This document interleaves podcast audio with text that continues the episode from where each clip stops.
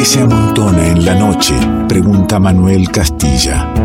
La música como fueguito que abraza, el vino que abre la charla y el alma. Nos encontramos con quien elegimos sea parte del revuelto. Ingredientes que se amontonan en revuelto.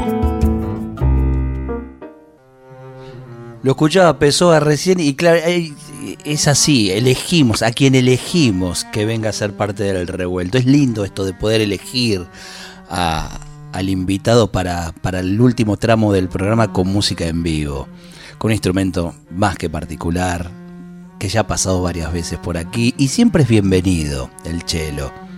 Quien lo ejecuta también. Aparte porque en el momento le digo, che, no te mandes con el tema, ¿eh?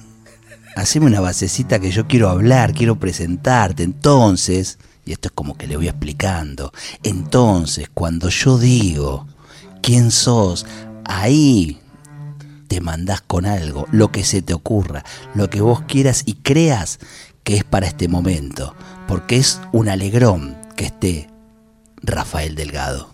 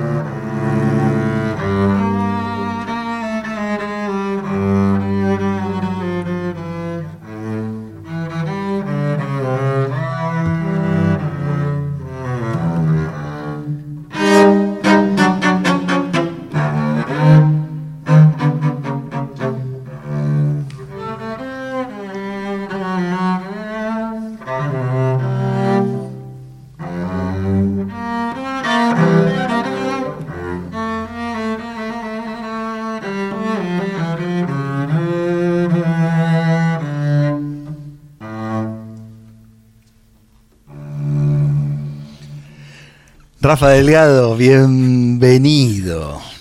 Hola, ¿cómo estás? Acércate ahí, acércate ahí. Yo sé que es difícil. ¿Qué dice? Muchísimas gracias por la invitación. Qué gusto y qué divertido. Este, sí, porque me dijiste, no, pero ahora no, ahora sí. Claro. Este, una introducción. lo que pasa es que yo me olvido de que tenés otras cosas en la cabeza que acordarte lo que pasó hace un año en el programa, que el, inicio es así, digamos que no te tenés que mandar con el tema.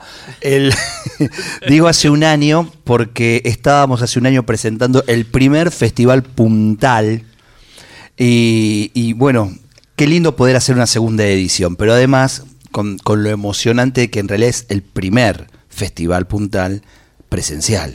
Exactamente, sí, pues el año pasado, aunque estábamos parcialmente volviendo a la presencialidad y no volvíamos, que se abría, que se cerraba, nos encontramos en la radio.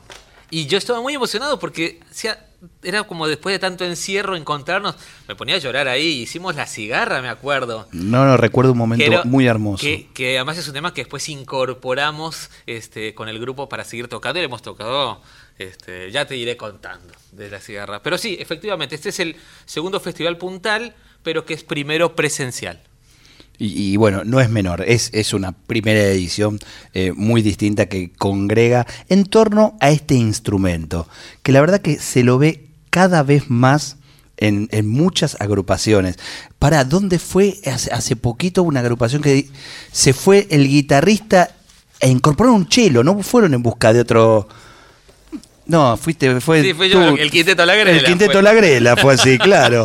Bueno, así está pasando en muchos lugares, no que se van los guitarristas, digo que incorporan el chelo como una voz más. Es una muy buena opción, digo, eh, el cello puede cumplir diferentes funciones en, los grupos de música popular, desde hacer de bajo, este, como hemos hecho con Hernán Crespo, este, en alguna gira que yo hacía de bajo, hacía, puedes hacer melodías, puedes hacer voces intermedias, puedes hacer colores. Entonces, a veces se da esta situación, como en el quinteto de la Grela, que quedó un espacio y en vez de reincorporar una guitarra me llamaron un cello, pero muchos otros grupos directamente es como la primera opción tener alguien que toque el cello. Hay muchas, muchas este, expresiones al respecto de esto y me parece que es importante generar espacios en los cuales se divulguen este tipo de exploraciones. Por eso el festival se llama Puntal, dedicado al violonchelo en las músicas populares. Claro, porque es importante, vos decís, el cello se puede adaptar, pero para eso tenés que tener un chelista que se adapte. Claro, sí, debería ser los chelistas en realidad. Claro, el, el, chelo no tiene problemas, el digamos. El no se mueve solo tampoco, no hay que llevarlo de acá para allá. el chelo,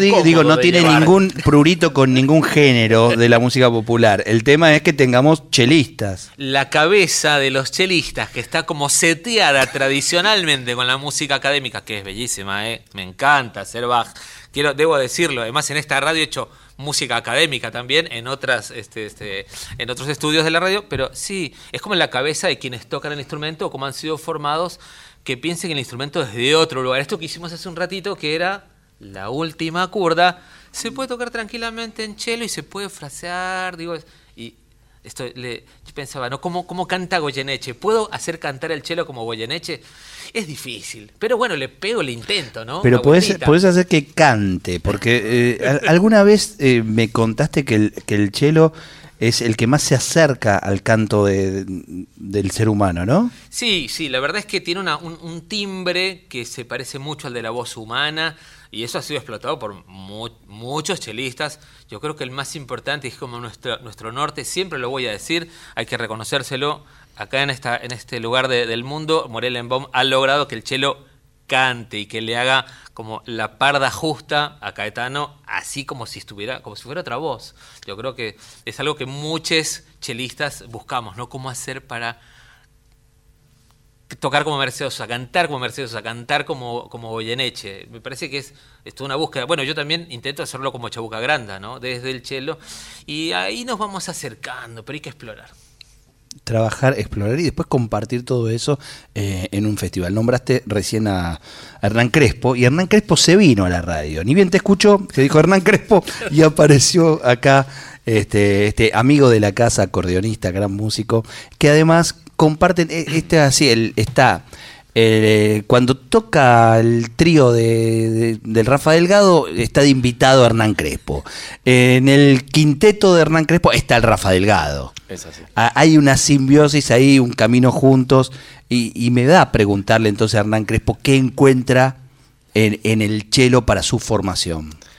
Y a mí creo que acá eh, me trajeron para hablar de las bondades del chelo. Hoy, hoy no voy a hablar de chamamé ni nada, sino eh, Vengo a certificar todo lo que acaba de decir el señor, de esto que viene a vender el chelo a, todos los músicos, decir, saquen a los guitarristas, metan che, que lluevan los chelos. Yo no dije eso, yo no dije eso, eh, casi. No, pero ahora en serio lo que él decía un poco de que nos pasó a nosotros en la gira, eh, que yo venía tocando en formación de sexteto y de repente nos tuvimos que ir a Europa y en una formación más chica, en trío, y de repente el señor se vino con, o sea, fuimos con Emilio Turco también y el señor se vino con este chelo en particular, que tiene cinco cuerdas, tiene una cuerda extra ahí más grave que los chelos, ahí va, ahí pueden escuchar. Entonces, claro, eh, el grupo tenía ya los, los arreglos armados para sexteto, donde, donde tenía mucha preponderancia, además del chelo propiamente dicho, y la guitarra y el acordeón, estaba el contrabajo y el violín. Y acá el que le gusta ahí hacerse el héroe, ponerse la capa y, dijo, yo y dijo no, quédense tranquilo que yo, acá, tírenmela a mí. Entonces, claro, se llevó el, el chelo este con una cuerda más y por momentos nosotros veíamos dónde rendía más cubrir qué parte, entonces por momentos se disfrazaba de contrabajista, por momentos se quedaba tocando lo que él siempre tocaba con el chelo y por momentos iba más agudo y cubría cosas del violín que no estaba. Entonces, ahí está eh, donde podíamos disfrutar de la versatilidad del instrumento que, Rafa nos eh, hablaba. Esto te lo permite la, música popular, ¿no?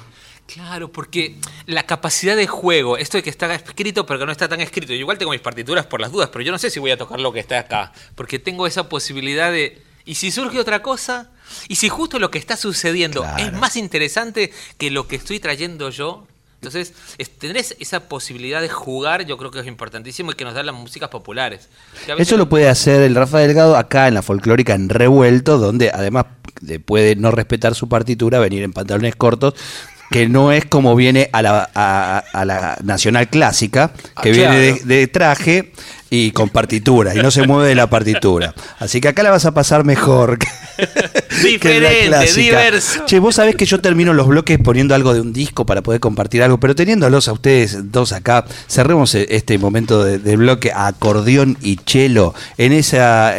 En ese, en ese momento que describiste también, donde el, el chelo asumía distintas, eh, dist- distintas variantes de sonido, hagan lo que tengan ganas. Rafael Delgado y Hernán Crespo están en el revuelto.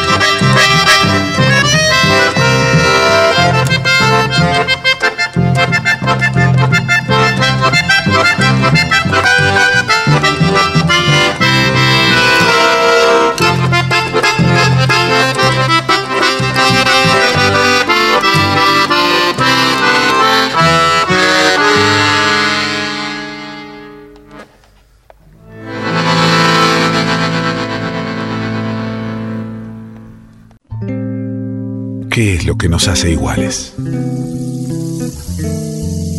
¿Qué tenemos en común con los demás? Que somos todos diferentes.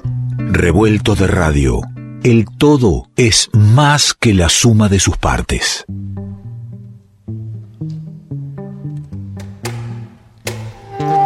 Estamos aquí con Rafael Delgado, con Hernán Crespo, degustando, disfrutando la música.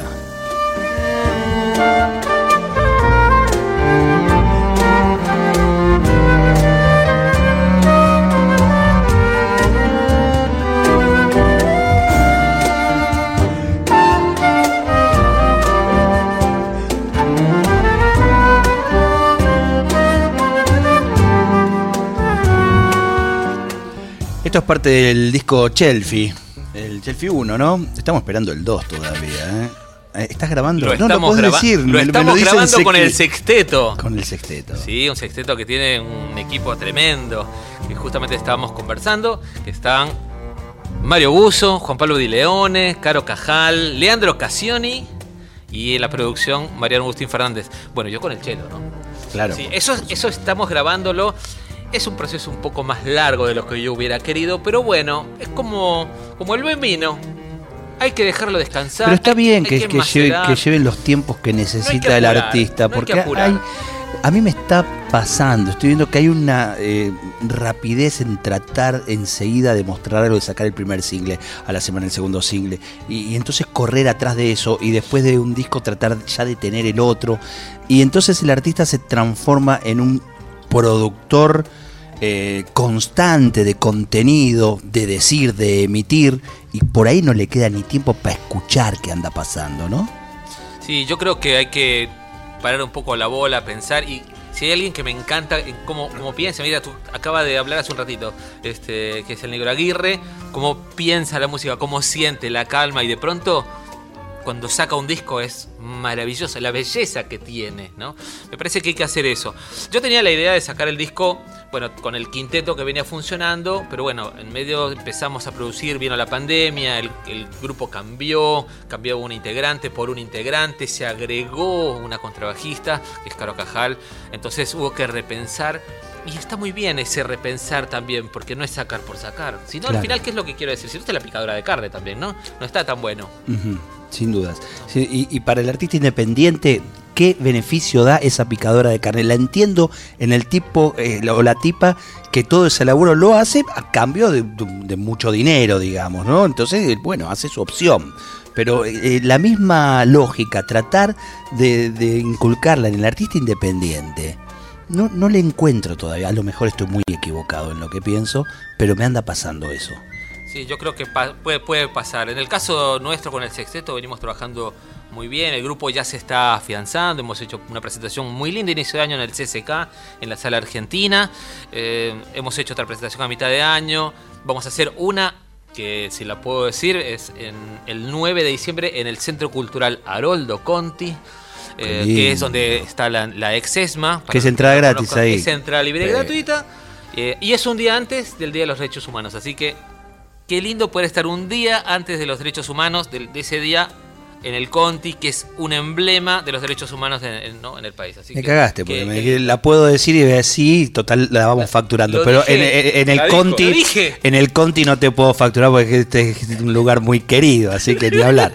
Eh, Perdón. Rafa, ¿sabes qué? Eh, yo siempre noto, además de ser un tipo tremendamente estudioso de nuestra música popular, eh, este, que le das muchísimo al laburo, todo, pero cuando te veo en un escenario y tocando, siempre estás sonriendo. Siempre. Pero es la felicidad. O sea, yo, para mí es un regalo poder dedicarme a la música, poder vivir de la música modestamente, ¿no? Pero poder, poder ser parte más de... El escenario musical que hay en Argentina es tremendo. Las cosas que se producen en este país son, bellísimas y, poder formar parte de, este ecosistema y vivir de eso me parece o sea, es un regalo que no puedo más que estar feliz, no puedo estar pateándome la jeta mientras toco, perdón, señores oyentes. Y, y perdón, eh, perdón colegas que se patean la cara. A ver, por No, yo, ejemplo, no- yo no, yo no los- nunca los vi. quiero nombres. Vos sabés que eh, dijiste recién el, el escenario eh, que hay cultural en la Argentina. Este, bueno, vos sos peruano y, y en algún momento has hecho esa comparación de decir no, no estaría pasando lo mismo en, en- Perú. ¿Hay, hay- faltan algunas políticas culturales? Sí, yo creo que eh, Perú ha avanzado muchísimo desde, desde que se creó el Ministerio de Cultura, eh, que la primera ministra, la primera de sus ministras fue Susana Vaca. Ha crecido muchísimo, pero falta todavía políticas públicas que permitan que eso se desarrolle y que acá en Argentina ya vienen se viene trabajando hace bastante. Bueno, con las posibilidades que se van dando, también con los con los retrocesos que se dan, ¿no? De, en políticas públicas. Claro, viene te, algún te iba a decir que, raro, que- ¿no? que en, Digo, Perú, en Perú creaban el Ministerio de Cultura y acá por ahí lo pasábamos a Secretaría. Claro, teníamos secretaría y no es lo mismo, es como un, eh, sí, sí, como una degradación en el valor que se le da a la cultura. Pero bueno, el escenario de, de la cultura que la hacemos, los hacedores de la cultura, todos nosotros, eh, sostenemos y seguimos haciendo y lo que se produce se proyecta hacia afuera. Yo quiero contarte que el año pasado, cuando hicimos el primer festival, nos escribió mucha gente de América. En total hubo 200 inscriptos y muchos eran de diferentes países de Sudamérica que veían desde allá lo que se hacía acá Algo y que pasa, querían claro, venir. algo pasa. Y en este festival ya se han anotado personas para viajar como participantes, no para tocar como dando talleres, sino para formar parte de los cursos, eh, de Chile, de Arica y de Uruguay. O sea, ya estamos logrando que vengan otras personas a ver qué es lo que se está haciendo acá. Y yo digo desde el- este mundo pequeño que es el chelo en las músicas populares. Pero yo creo que Argentina es como un faro de cultura hacia toda la región. Y, y en esta oportunidad del en el, el segundo Festival Puntal, que aclaro, o sea, es el jueves y viernes que viene, Sí. y, y que Yamila La Fuente, quien hace la prensa, tuvo la, la gentileza y el laburo de cargar todas las fechas en nuestra agenda. Así que todo lo que suceda el primero y el, y el 2 de, de diciembre, entras a revueltoderadio.com.ar y están todas las actividades. Fantástico. Tremendo lo, lo que ha hecho. Pero digo, eh, esta vez que es presencial, ¿sostienen también lo virtual para toda esa gente del mundo que por ahí puede hacer parte? Sí, eh, el objetivo principal, como, como bien le dijiste, de, este, de esta edición, que va a ser el jueves 1 y viernes 2, en el Conservatorio Superior de Música de Manuel de Falla y en la Escuela este, de Música Juan Pedro Esnaola, dos polos muy importantes de la formación musical Totalmente. aquí en Buenos Aires. El objetivo principal es volver a la presencialidad y tocar en conjunto, poder encontrarnos a tocar, que es lo que nos está pasando ahora con Hernán, nos juntamos a tocar. Pero como hay tanta gente que nos sigue escribiendo, que quieren ver la actividad a distancia, en principio tenemos la presentación de un libro que hemos co- co-coordinado con Iván Tobar eh, Quevedo, que es el profesor de la Universidad Pedagógica de Colombia, un libro que hemos escrito sobre estudios para violonchelo con nuestras músicas de Sudamérica y que ha sido auspiciado por Ibermúsicas. Eso va a presentarse por streaming el jueves por la tarde y además vamos a intentar grabar todo lo que se produzca en el festival para subirlo Bien. en- no solamente en las redes del festival, eh, que es Festival Puntal en Instagram o en Facebook, sino también en el canal del festival, que es eh, en YouTube Festival Puntal. Genial. No me quiero olvidar porque después Yamila me dice, acuérdate de decir que es entrada libre y gratuita. Gran dato ese. Tenemos un subsidio, afortunadamente, de mecenazgo cultural de la Ciudad de Buenos Aires que nos permite que esto sea así. Entonces, lo único que tienen que hacer quienes quieran participar es entrar a las redes y eh, hacer su inscripción. Ahí, Inscribirse. muy sencillo. sí. Me meto acá en esta charla. Si no soy chelista, ¿puedo ir también? Exactamente, hay Ah, algunos... yo le iba a decir que no. ¿Por qué no? Por, ¿Y por qué no? Como que eran una incluir. secta, una Claro. cosa así, ¿no? Incluir, hay que incluir. Bien. Ahí va. Podés Porque digo, entonces No. está abierto a músicos de cualquier Nos otro han instrumento. escrito compositores que quieren ver, por ejemplo, el taller de improvisación en tiempo real para ver cuáles son los recursos que tiene el chelo. Pueden asistir, se tienen que anotar obviamente porque para, para entrar al Conservatorio Manuel de Falla tiene, vamos a hacer una lista de quienes se escribieron. Claro. ¿no? Porque bueno, es un lugar público de enseñanza. Entonces me parece que voy. Si ¿eh? va Hernán Crespo y hace el bajo, el contrabajo, el, el violín y el cello con el acordeón, puede entrar. Pero además, en el cierre del festival, que es el viernes 2, es de entrada libre y gratuita, sin inscripción. Directamente pueden ir a la Escuela de Música Juan Pedro Esnaola en Crisólogo Larral de 5085 y pasan directamente a la sala de cámara donde van a encontrar el concierto de cierre con diferentes chelistas y una orquesta de más de 30 chelos tocando arreglos de músicas populares. Tremendo. Cercano a la secta. ¿eh? Muy bueno. Sí, sí. Cercano. Pero lo bueno que se puede mirar.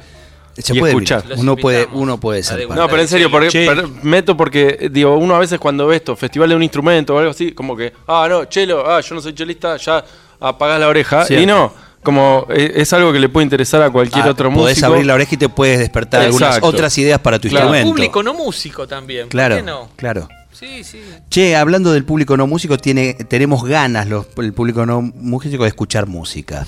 Eh, en este horario, en la radio, eh, pienso en, en la situación de- de- del oyente a esta hora, qué sé yo, escuchando en la cama, laburando, manejando de vuelta a casa, vaya a saber, eh, tratando de conciliar el sueño para empezar temprano mañana, vaya uno a saber, pero qué bien le sienta esta música en acordeón y chelo, Hernán Crespo y el Rafa Delgado.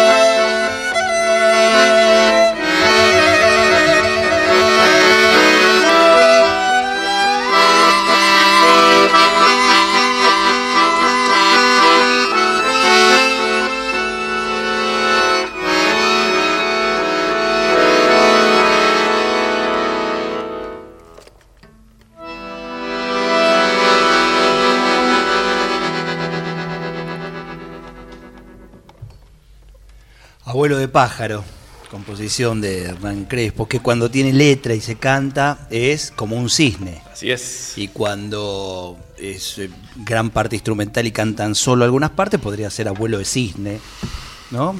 Como para que tengamos ahí bastantes variantes. Sí, se va mezclando. Como a mí me gusta terminar musicalmente, siempre veo que el tiempo apremia, solo les quiero hacer una, una pregunta más, que, que- que me cuenten, y sobre todo para contarle a, los músicos que pueden estar esc- escuchando, porque está aquí un ensamble de, de, chelos que va a cerrar eh, el encuentro. Eh, Hernán, vos estás con un ensamble de acordeones. Sí, sí, sí. Hoy hemos tocado justo en, ahí en los bosques de Palermo a la tarde eh, con el ensamble de acordeones, que es como una mezcla de alumnos que tengo del, del Conservatorio Astor Piazzolla, un taller que estoy dando ahí, y de alumnos particulares también. Y se armó algo re lindo, porque aparte son eh, alumnos de diferentes edades y hoy estuvimos tocando todo un repertorio de chamamé, pero también hacemos cosas de música de películas.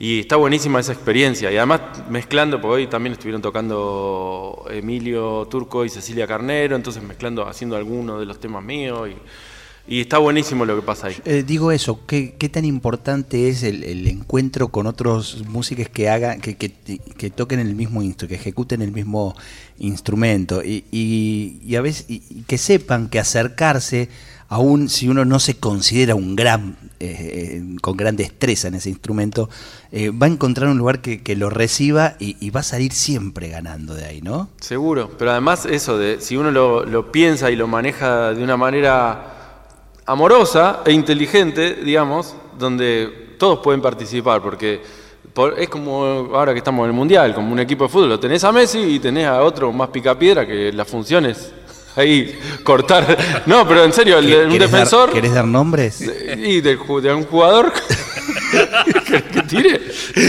Uno pone a hablar de fútbol. Que sos un tipo que sabe de fútbol, a lo mejor no nos podés clarificar quién Bueno, es. Necesito clases de eso. Por ejemplo, uno que no está andando muy agraciadamente, pero lo seguimos bancando, es de Paul. Vos lo seguís. Hacete cargo de tus palabras. Bueno, porque- pero ahí de también, mirá, de ahí te dice que también. Ah, bien. Pero el tipo va, corre, pelea, no está tirando muchos pases a los de la misma camiseta. Pero bueno, ya de a poco esperemos que con los partidos se afine. Pero lo quieren. Pero a lo que, a lo que iba es que, que el, el- el que toca muy bien puede ir a hacer goles y el otro, el que todavía no, porque recién empieza, puede estar tocando una base más simple, pero compartiendo con los otros que ya tienen años de estar tocando. viendo cómo hace esos viendo goles. cómo hacen esos goles, pero a la vez sosteniendo, formando parte fundamental, porque eso también hay que hacerlo, y, y todos ganan. Es, eh, porque además me ha pasado también de, del que hace goles, de decir, me había olvidado cómo disfrutaba yo cuando recién empecé y lo veo a él que, que hace dos meses que toca y me conecta con el que yo fui cuando yo hacía dos meses que tocaba y, y con esa frescura y, y de golpe todo se enriquece. Entonces eso está buenísimo. Ahí está, ahí está. Quería, quería saber eso, porque a veces el, instrumentista va solo con su, con su instrumento a, a- compartir con otros instrumentos, pero no, no le da esto de juntarse con los propios. Es re importante la construcción colectiva. Y la construcción, co- la construcción colectiva y además, esto como decía Hernán, no diversificada. Están los que hacen más, los que hacen menos, pero que juntos hacemos una música mejor y que está buenísima. Pero es esto, es incluir. No es, bueno, ustedes no tocan tanto y bueno, vengan el año que viene. No, no, vamos todos, vamos a todos a tocar. Me parece que eso es, es lo que suma. Sí, además lo que yo estoy trabajando con el ensamble de acordeones es pensarlo justamente como se piensa los arreglos de un cuarteto de cuerdas, ¿no? De cuando tenés el, el, el cello, eh, viola y dos violines, por ejemplo, que cada uno toca una línea diferente.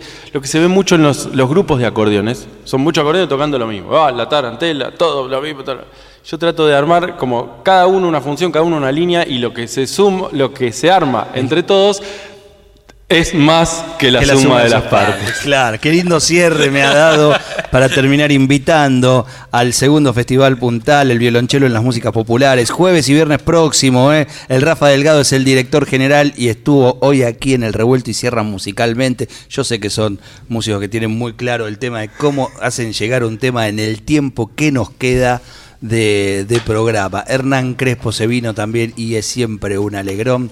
Les agradezco mucho. Nos vamos con música en el revuelto. Es de ustedes el final del programa.